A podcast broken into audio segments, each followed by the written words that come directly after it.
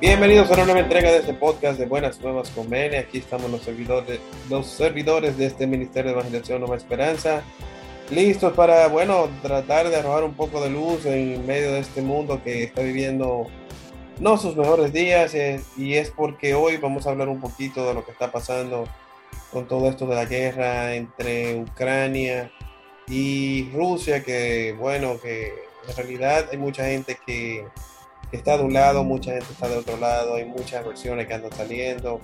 Lamentablemente vivimos en un mundo que la información está casi sobresaturando y hay mucha desinformación, lamentablemente. Pero aquí no estamos para, eh, vamos a decir que ser la fuente oficiosa ni, ni formal, ni mucho menos. Vamos a tratar de de arrojar un poco de luz en, este caso desde una perspectiva más católica y hablar un poco de lo que, de lo que vemos que, está pasando. Entonces, Max, tú, tú tenías, estamos hablando ahorita algo de del por qué, el por qué nadie lo entiende. A mí me han explicado tres versiones diferentes y ninguno yo digo, pero en serio. Bueno, la, la versión que se conoce más que la versión de, digamos, de Estados Unidos, que circula desde Estados Unidos, es la versión del, del malvado Putin que desea robarle Ucrania a los ucranianos y que comenzó una guerra por una sed de, de, territorio o de poder o algo, así. Está la otra, la otra vertiente que es la justificación de, Vladimir Putin, del por qué iniciar la guerra, según su, su visión, es porque lo han obligado, lo han llevado a un punto donde tenía que hacerlo ahora o iba a tener que hacerlo después y va a ser peor. Esa es la versión de él.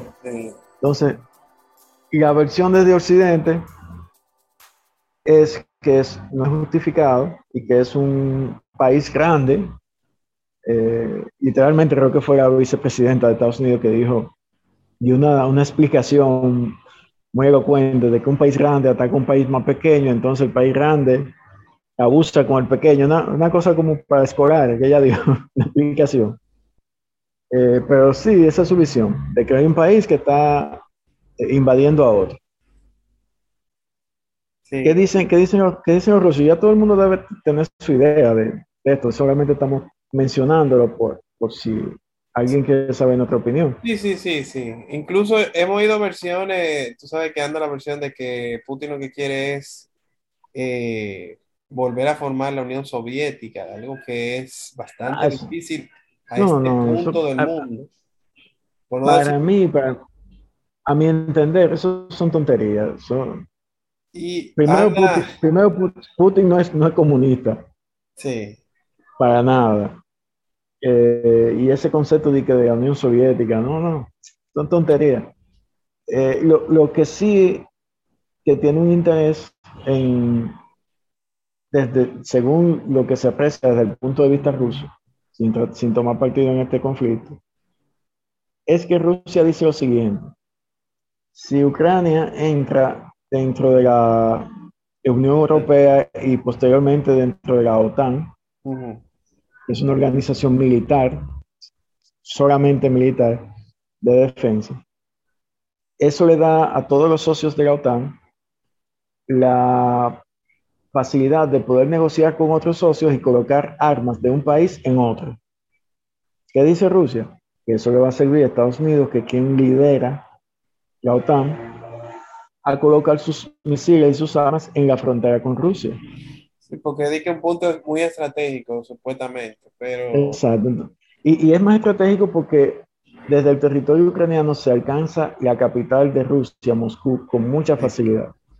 Entonces, Rusia dice, para nosotros, no podemos, permitir, no podemos permitir que Estados Unidos pueda poner sus armas al lado de nosotros en la puerta. Incluso Putin, Putin en una, una comunicación ponía el ejemplo. ¿Qué pasaría si Rusia pone misiles en México? Sí. o, en, Canadá. Eh. imaginen que Canadá da su permiso para poner unos misiles. Ah, sí, sí, sí. Y Rusia va y lo pone allá. dime, ¿qué haría Estados Unidos? Eh, bueno, eh, es cuestión, es difícil. De cualquier lado que tú lo quieras ver, el presidente de, Ucrania, en verdad, que ya veremos cómo lo tratará la historia, pero aparentemente se ha portado como ha sacado valentía de abajo, porque muchos otros han salido huyendo desde, con mucho menos. Y él todavía... ¿Tuviste una, una película que se llama Whack the Dog? Eh, ¿Cómo es? Whack the Dog. Yo, yo, creo que sé cuál es, pero no lo he visto. cada vez que yo veo un conflicto y, y, oigo frases y cosas que dicen los, los, presidentes, me, me, me, acuerdo de esa película. En esa película, un, director de cine organiza una guerra porque un presidente quería distraer la atención de un tema X y quería organizar, y ese director de cine le, hace guion y organiza todo lo que, lo que va a decir y toda la cosa. Muy interesante. La pueden buscar por ahí, es medio vieja, pero bueno. El caso es que a veces yo, yo oigo frases y oigo cosas que se atribuyen o que dicen ciertos personajes y lo veo como muy así, como muy... Sí, sí muy épicos. estamos viviendo en un mundo que es difícil creer, porque entonces, en realidad, eh, hay mucho interés, hay que tratar de buscar todas las versiones posibles de ahí, uno tratar de sacar su propia conclusión y tratar de buscar fuentes buenas, porque hay gente que, fuente que evidentemente... Lo que yo estoy seguro, lo que yo estoy seguro es que a Ucrania no le importa ni a los rusos ni a la OTAN ni a los Estados Unidos, o sea, a Ucrania a la gente. La gente que está en el medio del conflicto no le interesa a, los que están participando en este conflicto, a los que han puesto Ucrania en, ese, en esa situación tan difícil. Sin embargo, mira, aquí y, simplemente un par de mil lo han mandado. Y simplemente, simplemente lo van a usar como, como un, un peón más de, un conflicto de, de, grande potencia. Pero una pregunta, porque en el asunto de, este, de, por ejemplo, Rusia querer, o sea, que está invadiendo Ucrania, por eso que tú explicaste, tal, de, la, posición estratégica de, de, las armas y todo eso. Es algo parecido a por qué Estados Unidos también eh, siempre ha tenido conflictos con Cuba y Venezuela porque tienen los vínculos con, bueno, con la Unión, con, bueno, con lo que era la Unión Soviética antes y con Rusia ahora, ¿verdad? O sea, antes, bueno. Sí, este, hasta esta semana. Hasta, ah, exacto, porque ahora están negociando por el petróleo. ahora ya, ya, Maduro, ya, Maduro, no está malo. Exacto. Exactamente. Pero entonces yo lo que digo es, eh, yo como quiera creo que en el 2000, en el año 2022, una ocupación de ese, de ese tipo como lo que está haciendo Rusia no se justifica. O sea, eh, yo creo que ya, no sé, o sea, yo no me imagino a Estados Unidos, o sea, tener algún interés de, o sea, con Rusia. Yo te digo, yo no sé, yo no soy politólogo, ni sé, ni mucho menos nada, pero yo como que no me imagino, no sé por qué Estados Unidos tendría algún interés eh, de, de, de, eso mismo, de poner armas, de que, en Rusia o lo que sea. Sí, con, la gente que uno tiene que tener miedo, por ejemplo, y eso ha estado callado por un tiempo, pero lo que yo he visto, ese asunto de Corea del Norte, ¿ustedes se acuerdan? De que el tipo estaba... sí, un loco. Ahí yo te digo, sí, hay una persona así, que tú me digas, que un país así como que tan inestable como ese, con un líder tan inestable como ese, eh, que venga y, y, ahí sí yo puedo tener miedo de que sí, si este tipo se me pone al lado vamos a tener problemas, pero con Estados Unidos, como en el 2022, mm, no sé, no sé si, o sea, no sé. Pero tendrán, tienen que haber una razón grande para ellos, porque eso le está costando a ellos, mucho, a Rusia le está costando eso muchos millones, o sea, le están el agua y la luz por todos lados. La economía de ellos está en el piso, le está costando mucho dinero y le está costando mucha vida también. O sea, que ellos tienen su... que yo no entiendo desde, en realidad. desde, el punto de vista ruso, lo que dice, vamos a decir, lo que dice Putin es que si eh, que es una guerra preventiva. O sea, si él no hace esa guerra ahora contra Ucrania, iba a tener que enfrentar Rusia luego a la OTAN en algún momento. Y iba a ser un conflicto mucho más grande y mucho peor. Esa es su versión. Yo no le estoy apoyando, ni estoy diciendo que está bien, ni que no. Yo entiendo también que la guerra es, es lo último que se debe, a lo, último que se debe llegar en todas circunstancias. O porque obviamente siempre, siempre los inocentes son los que sufren. Lo, decía una, una frase decía alguien por ahí que la, guerra es un sitio donde van los jóvenes que no se conocen y no se odian a matarse en nombre de un, grupo de hombres mayores que sí se conocen, que no se odian y que comen juntos y que resuelven su problema hablando. No, y no se atreven a ir a pelear. No, no, no, y, como comentábamos eh, eh, en una conversación, que, la primera víctima de la guerra es, es la verdad. Sí. Lamentablemente. tú no sabes qué, tú no sabes qué creer. Yo hoy mismo vi un video que decía que que Rusia había, que habían destruido a Rusia, que si yo cuántos mil tanques y no sé qué, ucranianos. ajá. Y había otra noticia que un piloto ucraniano derribó seis aviones rusos. Y me imagino que si Miguel andan diciendo los rusos en Rusia de que están ganando también. Sí, sí. Eh, entonces, supuestamente en Rusia no, no, creen que es una guerra, que ellos creen que es otra cosa que está pasando. También, hemos visto muchos videos de supuestos soldados rusos que han sido capturados, que han desertado, llamando a su mamá y diciendo, no, yo no quiero estar aquí en esta guerra, pero uno no sabe si eso es verdad.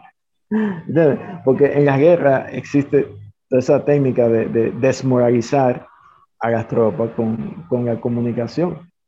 Entonces, desde, desde, otro punto de vista, desde el punto de vista de nosotros como católicos, ¿qué, ¿qué, podemos nosotros pensar de la guerra? O sea, ¿qué, qué dice ¿Qué dice el Evangelio? El quinto, el quinto mandamiento que dice, no matarás, ¿verdad? Si, mal no me equivoco. Es el quinto. Si no es el quinto, me corrigen lo que oigan este podcast. Sí, sí. Es uno de los mandamientos. Entonces, para la Iglesia Católica, la visión que tiene es que bajo ninguna circunstancia tú intencionalmente debes provocar la muerte de otra persona. Salvo la, legítima defensa. O sea, si alguien va a atentar contra tu vida, tú tienes el deber de defender tu vida, porque la vida es un regalo de Dios. Y tú no debes permitir que te, sea quitada sin, más. Igual, igual si es la vida de un familiar tuyo, o sea, si la vida de tu, de, tu esposa, tu hijo, peligra por una persona, tú tienes el deber de, de defenderla. Aún que en esa defensa se provoque la muerte de otra persona, del agresor o de la agresora. Ya eso es un, concepto de, legítima defensa. Pero ¿cómo se aplica eso a un país? Sí. O sea, porque si decimos, bueno, los rusos, que en su mayoría son cristianos ortodoxos, están atacando a un país que se llama Ucrania, donde la mayoría de los creyentes son cristianos ortodoxos también. Sí. Entonces tú dices, desde el punto de vista de uno y otro, como cristiano, ¿cómo tú justificas esa guerra? O sea, tú, dices, tengo que matar a los otros para defender mi tierra o tengo que matar a los otros para, para, no perder mi tierra en el futuro. O sea, la justificación está muy fuerte defender. Muy fuerte. Ahora mismo yo creo que lo que están, lo que lo, lo que es, si se matan un ruso y un ucraniano, yo creo que más fácil el ucraniano recibe el perdón que el ruso. Ahora mismo, porque, o sea, pues, el ucraniano estaba en su casa y el ruso entró. O sea, Exacto, desde el punto de vista del agresor es Rusia. Claro. Los agresores son los rusos. Pero que en, en, en Ucrania hay una, hay una región que se llama el Donbass, que es donde, donde Putin reconoció una república, unas, entre comillas, repúblicas independientes de Donetsk y Lugansk, creo que se llaman. En esos sitios, esas áreas de Ucrania, hace, hace más de cinco años que están en conflicto con el gobierno de Ucrania. Y, por ejemplo, el gobierno de Ucrania tiene esos cinco o seis años bombardeando a esa gente, o sea, peleando con ellos. Y, y hay guerrillas no oficiales de grupos eh, supremacistas, o sea, neonazis, digamos, que han ido a esos sitios a matar a esa gente. Entonces, yo, para esa gente que vive en Rusia los está salvando o los está ayudando a ser independientes de Ucrania. Para Ucrania, esos son territorios que Rusia les quiere quitar a través de esas dos repúblicas que, ellos no reconocen. Es el problema de la guerra, que no, no hay por dónde agarrar. Cada vez que tú estás buscando una explicación, tú vas a encontrar una justificación de un lado y de otro. Sí, sí, definitivamente. algunas cosas, entiendo que hay muchas, muchas versiones que vamos a discutir. Vamos a aprovechar para ahora hacer una pequeñita pausa. Eh, pero tenemos que volvemos con mucho más de este podcast de Buenas Nuevas con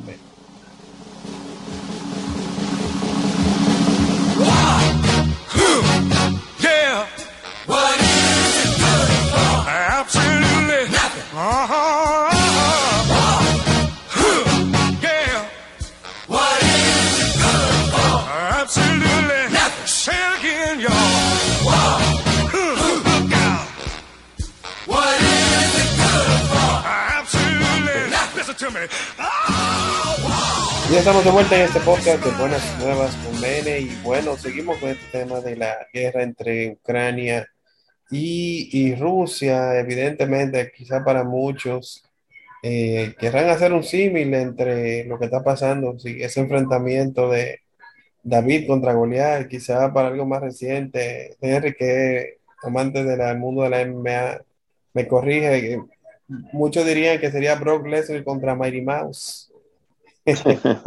un abuso, pero ya, ya tú sabes, definitivamente hay muchas cosas que la que podríamos hablar, pero aquí queremos darle del contexto católico, el contexto cristiano, y por eso eh, Max eh, nos tiene algo aquí que quiere compartir, que, entiendo que puede arrojar algo de luz con este tema.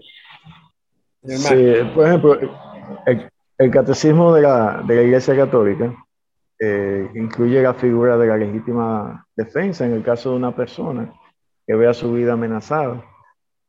Eh, pero cuando se habla de la guerra, obviamente la Iglesia siempre, siempre llama a evitar la guerra bajo, bajo todas las circunstancias posibles. Por ejemplo, dice, eh, todo ciudadano y todo gobernante está obligado a empeñarse en evitar las guerras más adelante queda, sin embargo, mientras exista el riesgo de guerra y falte una autoridad competente provista de fuerza para evitarla, o sea, que pueda decidir en favor de uno o de otro y que se resuelva el problema, entonces ahí los países sí pueden eh, apegar a lo que sea legítima defensa. En este caso, visto así, sería Ucrania, que, que es quien está siendo agredido. Entonces dice que para que se considere esa legítima defensa, deben, deben darse las siguientes condiciones. Que el daño causado por el agresor a la nación o a la comunidad de las naciones sea duradero, grave y cierto. Que todos los demás medios para poner fin a esa agresión hayan resultado impracticables o ineficaces y que se reúnan las condiciones serias del éxito. O sea, no sirve de nada tú enfrentarte a un enemigo al que tú no tienes ninguna oportunidad de vencer, solamente vas a causar más muerte y más destrucción. Esa es mi interpretación de eso. Que se reúnan condiciones serias para el éxito. O sea, si tú no tienes la más mínima oportunidad de vencer una, una guerra, ¿qué caso tiene? Eh, Eso, eso, eso, eso, eso es lo que yo interpreto de eso. Habría que ver lo que la iglesia dice directamente. También dice que el empleo de las armas no, no entraña males y desórdenes más graves que el mal que pretenden eliminar. Sí. Ya que el, el, poder de los medios modernos de destrucción obliga a una prudencia extrema en la apreciación de esta condición. O sea, lo que está diciendo básicamente, si tú estás peleando por un pedazo de tierra y terminas tirándole una bomba atómica a otro país y matando a todo el mundo, la tierra no te va a servir de nada, o sea, tienes que tener prudencia. Sí, realmente sí. Que la, la guerra, yo, yo estoy ahí con los, son los Beach Boys que cantan la canción esa de que War, what is it good for? Absolutely nothing. O sea, que ¿para qué que la guerra? ¿Para, ¿para qué bueno la guerra? Absolutamente nada. Sí, es buena para alguna cosa, de, de otro punto no, de vista. De, de, otro punto de vista, económico. Para, para vender armas. Sí, sí, tú sabes. Estados Unidos le convino hace unos años con... ¿Quién, quién, va, a quién va a vender muchos aviones F-35 ahora a Europa? seguro, que, seguro que ellos, imagínate. ellos son los lo, lo más fuertes en ese sentido. Pero bueno, yo creo que, que nosotros en, en, el fondo, al final lo que tenemos que hacer es orar para que, para que los conflictos Sí. Para que, ese, para que, este conflicto concluya y todos los conflictos armados, independientemente de las razones que tenga cada quien para, para participar en, en, en, él. Tratar de, de, de, pedir al Señor que, que, que la claridad llegue a la mente de las, de las personas de los países. Y que al final la, la, la obra que esto va a producir eh, no, nos, no nos afecte tanto porque las consecuencias las vamos a sufrir en el mundo completo. Y por todas las familias que, que, ahora mismo han sido desplazadas y, y, y, ese país es un desastre ahora mismo, ahí no se está trabajando, ahí no se está haciendo nada, porque eh, no se está, o sea, los niños de verdad, este va, a, ser, va a tener secuela para ese país para siempre. Bien, o sea, toda esa familia destruida, la gente que ha perdido familiares y la gente que tuvo que dejar su casa y todo y salir huyendo. Sí, sí. no, más de un millón de, de migración, de, de migraciones. Es, que es terrible. Tú, tú, te pones en ese lugar, tú dices, yo estoy en mi casa sentado, tranquilo, que de repente yo tenga que salir con mi esposo y mi hijo en la mano y una mochila por ahí huyendo. Sin saber, huyendo, sin saber dónde va a dormir, sin saber nada, o sea, sin saber de dónde tú vas a conseguir dinero, nada, o sea, tú sales, eh, oye, me está difícil eso. uno que tiene su vida, uno que todo lo hace queriendo eso mismo, tener la vida lo más controlada que uno pueda y, y, y pasar en, en, un, en un segundo, pasar de, de tenerlo todo controlado a tener una incertidumbre que tú no sabes ni lo que vas a comer. Sí. Tú sabes que me, recordando lo que, a propósito que mencionábamos que debemos orar, que es algo que debemos hacer permanentemente. Eh, me recordé lo que vi de, del amigo Mark Wahlberg, que, que estábamos hablando de él en otro episodio, de que él es católico y él eh, hablando de con, con, el tema de la cuaresma, que sabe que todos debemos hacer algún tipo de ayuno. Hay gente que evidentemente hace el tema de la carne, pero eso no es el único tipo de ayuno que uno puede hacer. Y él decía más que nada que, señores, el mundo necesita mucha oración. Y es verdad. Pero algo que yo también quería resaltar es que de nada sirve eh, tú haces un ayuno de esto, de lo otro, que no voy a comer el dulcito que me gusta o que no voy a hacer esto. Si tú no te recuerdas para cuál es la misión de por qué tú estás ayunando, es para que tratemos de estar más cerca de Jesús, de emular a Jesús. Y otra cosita que quería compartir antes de que terminemos el podcast de hoy es que algo que vi de, de los amigos de, de Pour Over, que son la gente, yo les recomiendo que lo sigan, a todos los que les gusta ver noticias internacionales. Ellos mandan como un resumencito, como el briefing, eh, pero en inglés, y le dan su perspectiva cristiana, de verdad, bien interesante, bien picadito y lo tienen en podcast. Entonces, ellos, con todo esto de, de Rusia y de Ucrania, pusieron algo al final, que así como ellos lo hacen. Luego de las noticias te dan como la perspectiva de que, bueno, mira, eh, sobre todo, amor. es muy fácil eh, molestarse o indignarte con, con las cosas que pasan en el mundo. Pero es más difícil todavía vivir en el mundo con la atención o el deseo de cambiar al mismo tiempo que tú tienes que tratar de amar a todo el mundo que está envuelto. Nosotros como seguidores de Cristo estamos llamados a vivir en medio de todo eso y a, amar a todo el mundo, que aunque sabemos, aunque sepamos que, que no lo están haciendo bien. Porque como dice la cita de eh, Lucas, en el capítulo 6, en el versículo 32, si solo amamos a los que nos aman, ¿cuál es el crédito que tú tienes? Hasta los pecadores aman lo que lo aman. Y eso es verdad. Sí, es correcto. O sea que es la misión más difícil de, todo cristiano. Es bien difícil, pero lo que tenemos tratado de hacer, señores, y hay que orar para que esto se solucione pronto, de la mejor forma posible, que yo en realidad no veo cómo, pero no podemos perder la esperanza y eh, esperar que, que Dios le toque el corazón de Putin. Oren por Putin, señores, fuera de coro que si él, ese, si ese hombre dice, pues. vamos echando para atrás, ya, ya la vaina ya como que por lo menos se calma un ching. Por, por, todos los líderes del mundo. Sí, sí. solo por Putin, por todos. Porque al final los, la, la geopolítica y, los intereses pueden más que, que, que cualquier intención que, que, tengan los ciudadanos de un país. Sí. Hay que tratar de que esos, esos, esos que deciden esas políticas puedan pensar un poco diferente y ser cristianos de verdad lo que dicen que son cristianos. Y ser empáticos. Ser empáticos, muy importante. Eh, Henry, ¿algo más que tú quieras colaborar antes que terminemos el episodio? Está en mute. Ah, pero sigue en mute el hombre. Yo creo que no quiere hablar un poquito del frío que está haciendo para allá en Canadá.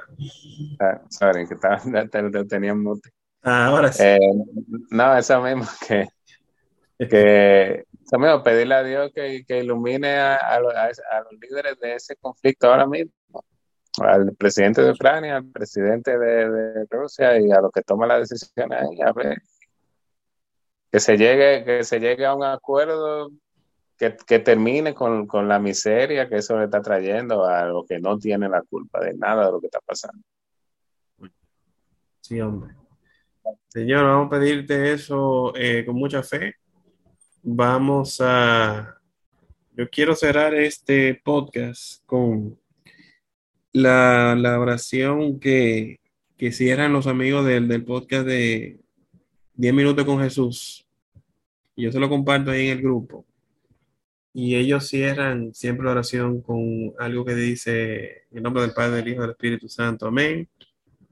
Señor, gracias, Dios mío, por todas las, todas las cosas que hemos aprendido, nos has brindado en el día de hoy. Ayúdanos para ponerlo en obra. Madre mía Inmaculada, San José, nuestro Padre Señor, ángel de la guarda, interceda por nosotros. Con eso lo dejamos. Amén nombre del Padre, y Espíritu Santo. Amén. Vamos a dejar este podcast hasta aquí. Eh, Dios me lo bendiga a todos. Recuerden hacer bien sin mirar a quién. Y ya saben, a dar rodilla de adulto. Nos vemos en una próxima entrega de Buenas Nuevas con